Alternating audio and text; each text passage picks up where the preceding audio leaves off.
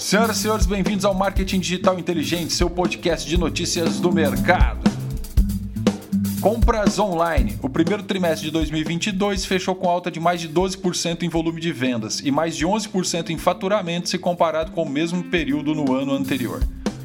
Além disso, em fevereiro de 2022, o varejo online já representava 12% do volume total do varejo no Brasil, e o volume por segmento estava distribuído da seguinte forma: Equipamentos e materiais para escritório, informática e comunicação, 42,5%.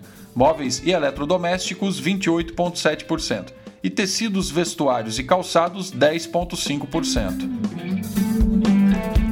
Quando analisamos o crescimento por região no primeiro trimestre, temos o seguinte cenário: Norte com crescimento de mais de 27%, Nordeste com 22,79%, Centro-Oeste mais de 15%, Sul 14,36% e Sudeste 9%.